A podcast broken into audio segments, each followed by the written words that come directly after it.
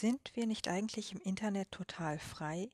Ist das nicht der heilige Gral, der wundervolle Ort, in dem uns keiner was zu sagen hat, in dem wir machen können, was wir wollen, in dem wir jedes Online-Business rocken und wo wir einfach unsere Ziele ganz ohne ja statische und feste Parameter umsetzen können? Nicht ganz.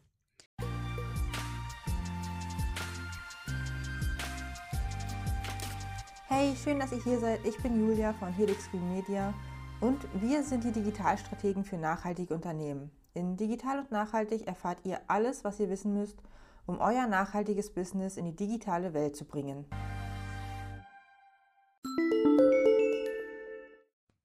Wir machen online immer sehr viel für unser Business. Wir diversifizieren, wir schauen, dass wir nicht von einer einzigen Sache abhängig sind und wir bauen immer zu an neuen Zugangsströmen von neuen Followern, Kunden oder Interessenten.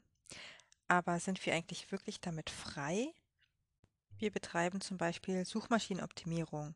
Das machen wir natürlich nicht für Google oder für Bing, sondern für den Nutzer. Das heißt, ähm, die Suchmaschinen optimieren ihre Algorithmen so, dass die besten Inhalte gefunden werden.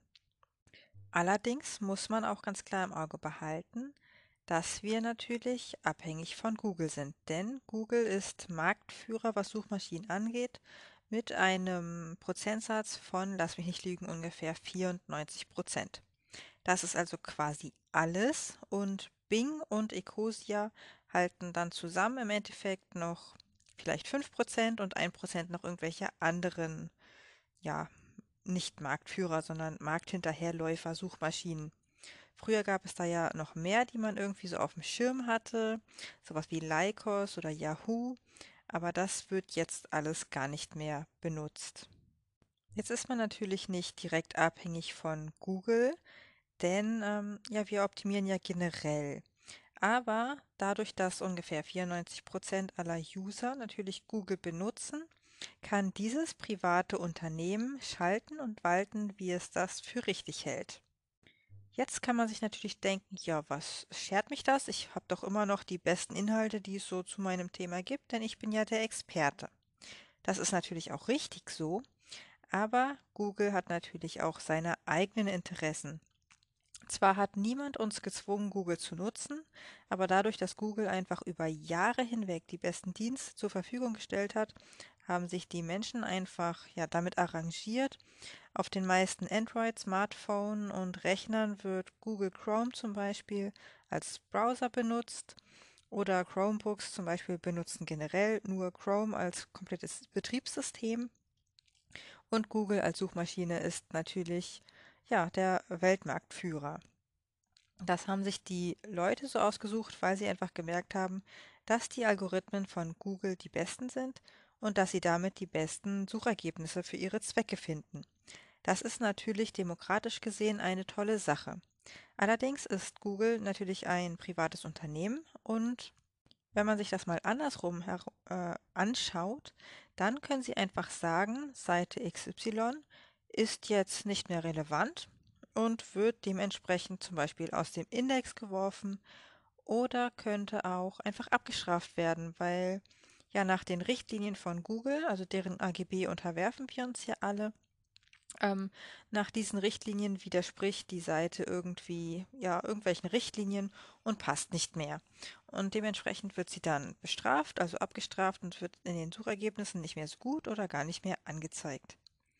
Das klingt jetzt erstmal gar nicht so schlimm, weil man sich denkt, ja, ich mache ja nichts Verbotenes zum Beispiel. Aber was hindert denn Google daran, zum Beispiel zu sagen, hm, jeder, der online Schuhe verkauft, ist ein böser Scharlatan, der gar keine Ahnung von Schuhen hat und wir möchten natürlich nur noch Schuhe von Leuten verkaufen, die eine eigene Manufaktur haben und Schuhe selbst herstellen. Weil diese Menschen haben wirklich Ahnung von Schuhen, das sind wirklich Experten und die können die besten und gesündesten Schuhe herstellen. Jetzt einfach mal so ganz fiktiv. Was ist denn, wenn das passiert und alle anderen Leute, die Schuhe herstellen, aber jetzt nicht irgendwie ausgebildeter äh, Schuhmeister, Schuhmachermeister sind, werden abgestraft. Und die Daten, was man denn so ist als Webseitenbetreiber, zieht Google ja ganz einfach zum Beispiel aus dem Impressum oder aus den Daten von demjenigen, der die Domain gekauft hat. Das klingt jetzt vielleicht erstmal ziemlich abstrakt, aber genau sowas macht Google zum Beispiel bei Gesundheitsseiten. Irgendwann vor ein paar Jahren hat Google gemerkt, dass sehr viele Leute über Gesundheit schreiben. Aber viele davon sind ja Leute, die mit Halbwissen um sich werfen, die vielleicht ja nicht ausgebildet darin sind, keine Mediziner, keine Ärzte sind. Und natürlich ist die Pharmaindustrie, Big Pharma, ein, eine, eine sehr große Macht, nicht nur im Internet, sondern generell. Und solche Big Pharma-Unternehmen möchte man natürlich nicht verärgern, indem man sagt, dass Heilpraktiker XY aus Buxtehude total die tollen Seiten über irgendwelche Antibiotika zusammengeschrieben hat, sondern da möchte man natürlich, dass ähm, ja, Konzern AB ähm, die besten Inhalte natürlich hat oder seine Meinung am besten vertritt. Und deswegen hat Google schon mal angedeutet, dass irgendwann Seiten nur noch nach dem Trust des Seitenerstellers oder nicht nur, aber viel auch nach dem Trust des Seitenerstellers gerankt werden. Das heißt, wenn man über Gesundheit schreibt und kein Dr. Dr. XY ist, dann hat man einen nicht so guten Stand wie jetzt ein ausgebildeter Mediziner, der sich hinsetzt und bloggt. Im Umkehrschluss können natürlich alle Seiten, die sich mit Gesundheit beschäftigen und nicht von Medizinern ähm, geschrieben werden, darauf gefasst machen, dass sie irgendwann an Reichweite verlieren. Und wie wir jetzt gerade gesehen haben, ist das das oder so etwas ähnliches im Dezember passiert, denn einige Gesundheitsportale haben einen ziemlichen Einbruch in ihren Themen bekommen weil sie natürlich nicht von Ärzten betrieben werden, sondern von Menschen, die sich einfach ja mit Herzblut und voller Leidenschaft mit dem Thema Gesundheit beschäftigen, denn sie sind vielleicht nicht zufrieden mit der Schulmedizin oder mit dem, was wir in der Schule so über Ernährung etc. erfahren. Das sind Seiten von zum Beispiel Ernährungsexperten oder Heilpraktikern, die zum Beispiel über Vitamin D3 oder vegane Ernährung etc. pp. geschrieben haben und davon haben einige ziemliche Einbrüche bekommen. Und da das sehr abrupt kam, Anfang Dezember, ist davon auszugehen, dass das lange angekündigte Update mit dem Trust der Seitenersteller jetzt inzwischen mal Anwendung gefunden hat. Und das bietet natürlich eine Grundlage, mal darüber ab, äh, nachzudenken, ob wir nicht wirklich doch abhängig sind von ein paar Unternehmen. Denn wenn wir mal ehrlich sind, wir schalten, ja, also wir machen SEO und ähm, 94 Prozent ungefähr wird der Suchmaschinenmarkt von Google beherrscht.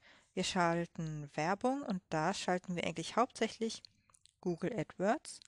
Werbung und Facebook-Werbung. Was anderes gibt es kaum. Es gibt natürlich Ecosia und Bing-Werbung, aber das macht eigentlich fast niemand, weil eben, wie gesagt, der Marktanteil sehr verschwindend gering ist.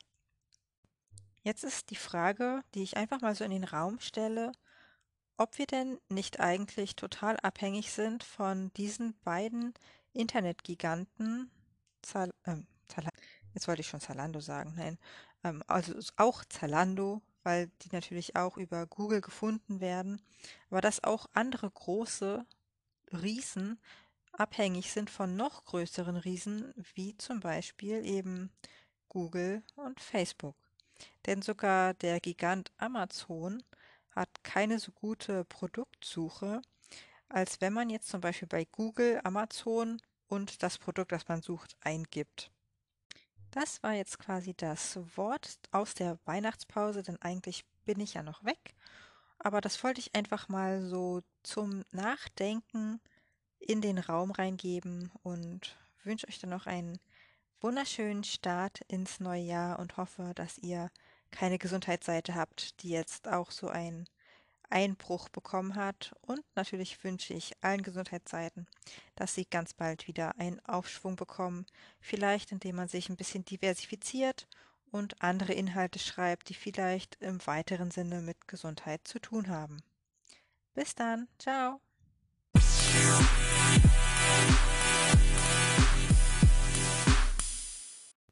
Das war Folge 45 des nicht ganz so Daily Podcast, denn wir sind ja gerade in der Winterpause. Wenn du Fragen hast oder ihr als Unternehmen Fragen zur Digitalisierung oder zum Online-Business, zur Online-Automatisierung, dann könnt ihr mir einfach eine Sprachnachricht schicken. Dazu gibt es in den Show Notes einen Link, über den landet ihr dann bei Anchor und da könnt ihr dann vom Smartphone oder vom Desktop aus eine Sprachnachricht zu mir schicken. Dafür braucht ihr bloß ein Mikrofon.